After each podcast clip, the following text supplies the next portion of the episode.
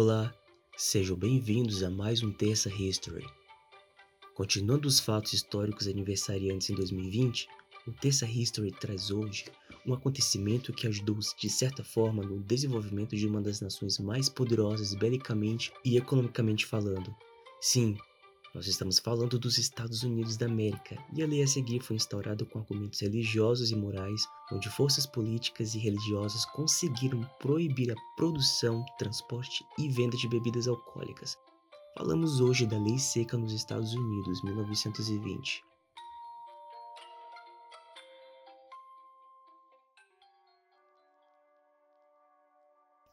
Há 100 anos era instaurada a Lei Seca nos Estados Unidos, na tentativa de melhorar o desenvolvimento do país, também chamada de nobre experimento e proibição. Essa medida fracassou. Além de não acabar com o vício e diminuir a pobreza, a lei seca incentivou a produção e consumo ilegal e o tráfico de bebidas, aumentando a embriaguez e criminalidade. Um dos criminosos que se destacaram foi o ítalo-americano Al Capone, da máfia da lei seca, com a crise de 1929, a oposição à lei seca ganhou força e a medida foi revogada. Desde o século XIX, várias lideranças políticas e religiosas dos Estados Unidos defendiam que as bebidas alcoólicas deveriam ser amplamente combatidas pelo governo. Muitos defensores da ideia, além de contarem com argumentos religiosos e morais, saíam por aí dizendo que a proibição das bebidas poderia ajudar no desenvolvimento da nação e poderia evitar o risco de autocombustão, no ano de 1917, essa possibilidade ganhou novos reforços. Nesse ano, os Estados Unidos entraram na Primeira Guerra Mundial contra as tropas alemãs e austro-húngaras. Os custos gerados pelo conflito exigiam que o país racionasse os alimentos de todas as formas possíveis. Assim, o gasto de trigo e outros cereais para a fabricação de bebida era algo a ser evitado. Além disso, havia outra justificativa nacionalista. Consumir cerveja e vinho, bebida típicas dos alemães, consistia em ato antipatriótico.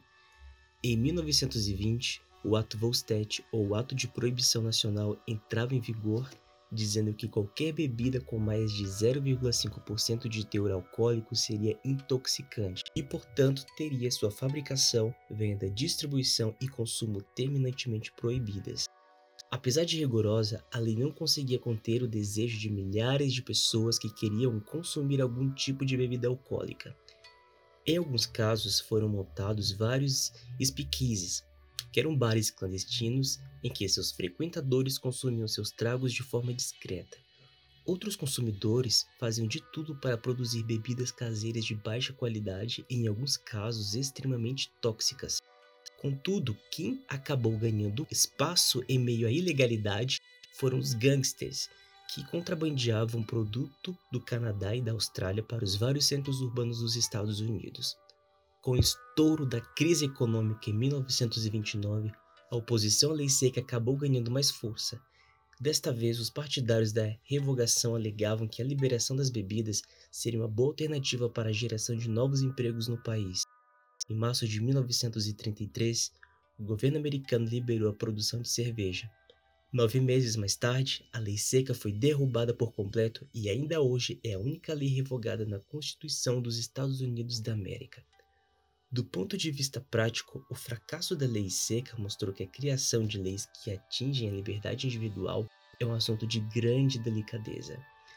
Segundo alguns estudiosos, a violência ligada ao contrabando acabou ocupando e alargando o espaço de todos os crimes ligados ao consumo de álcool. Além disso, ficou claro que nenhuma imposição jurídica tem autonomia para banir hábitos já instalados em uma cultura. Agora vamos para algumas curiosidades. Os bares speakeasies. É também nesta época que surgem os bares speakeasies, que nada mais são que bares secretos que resistiram ao tempo da lei seca norte-americana esses bares fazem sucesso até hoje por todo o solo americano e ficam nos lugares mais improváveis da cidade, como no subsolo de alguns prédios abandonados, atrás de barbearias, mercados ou açougues, até mesmo escondidos por trás de algumas lanchonetes. Na época, alguns tinham até mesmo senha para liberar a entrada. Você pode ver um bar desses no filme O Grande Gatsby. Sobre drinks na época da lei seca americana. Os drinks foram outra marca da época. Como o gosto das bebidas destiladas eram muito ruins devido ao péssimo processo de produção, surgiu a necessidade de mascarar esse sabor com frutas e especiarias que tornassem essas bebidas palatáveis. Dizem que muitos dos famosos drinks que conhecemos hoje surgiram lá na repressão. Confira agora os 10 filmes que selecionamos sobre este assunto. Temos aqui Prohibition, que é um documentário na, na direção de Ken Burns e Len Novick. Nesta série, ela explora os 13 anos do período da lei seca em que os Estados Unidos proibiram o uso da bebida alcoólica no país. Depois temos Os Infratores, gênero crime drama, na direção de John Hillcoat. Aqui fala sobre os irmãos Bonduran, que eles produzem e contrabandeiam uísque ilegalmente durante a época da lei seca e pagam propinas para que a polícia faça vista grossa, e quando o negócio começa a prosperar, o governo intervém e uma guerra se instaura na cidade. Os Intocáveis, dos gêneros crime e drama, na direção de Brian de Palma. Após construir um império com bebidas alcoólicas, o lendário chefe criminoso Al Capone controla Chicago com uma mão de ferro. O agente Elionet Ness tenta derrubar Al Capone e até seus melhores esforços falham por causa da corrupção que se espalha na polícia da cidade recrutando grupo de elite de policiais que não serão corrompidos, incluindo o policial Jimmy Malone, Ness renova sua determinação para prender Capone. O Massacre de Chicago Gênero, crime e ficção policial na direção de Roger Corman. Em 1929, no Dia dos Namorados nos Estados Unidos, um tiroteio marcou a história de Chicago. Na época, a cidade era dominada por Al Capone, e o filme mostra os acontecimentos que antecederam a chacina de sete mafiosos. E o próximo, Al Capone, do gênero drama e ficção policial, esse na direção de Richard Wilson. Al Capone é um filme estadunidense de 1959 dos gêneros drama, policial e biográfico, dirigido por Richard Wilson, com roteiro de Malvin Wald e Henry Greenberg baseado na vida do célebre gangster Al Capone. Guerra de Contrabandistas, gênero ficção policial e drama, na direção de Richard Quine. The Moonshine War é um filme estadunidense de 1970 dos gêneros aventura, comédia, drama e policial, dirigido por Richard Quine, roteirizado por Elmore Leonard, baseado no livro de sua autoria, música de Fred Karger. Próximo que temos, Os Aventureiros do Lucky Lady, gênero comédia e drama. Em 1930, na era da lei seca, dois aventureiros assumem os riscos de contrabandear bebidas alcoólicas a bordo do barco Lucky Lady e contam com a ajuda da dançarina do, de cabaré Claire. As coisas se complicam quando os dois homens se apaixonam por ela. Esse filme fica na direção de Stanley Donen.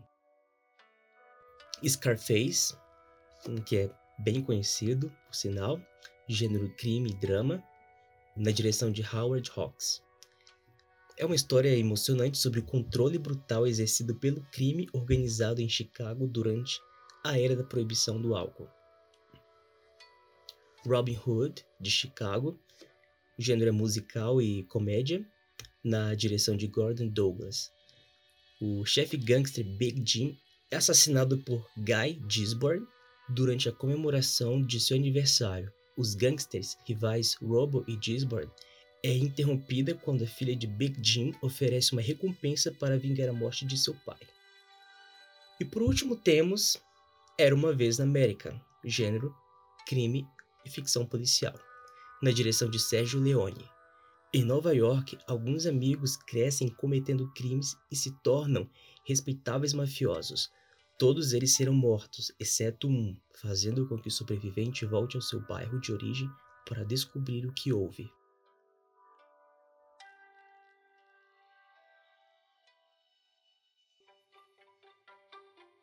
Na próxima semana, seguiremos na cronologia das épocas e com indicações de filmes. Aproveite para saber mais sobre a história aqui no Arte da Vinci. Acesse nosso site www.cinedavinte.com.br. Se inscreva em nosso canal, compartilhe, fique por dentro, fique com a gente, descubra o Arte da Vinci. Até a próxima! Essa é uma produção Arte da Vinci, com voz de Gigi e edição de som de Thaisa Silva.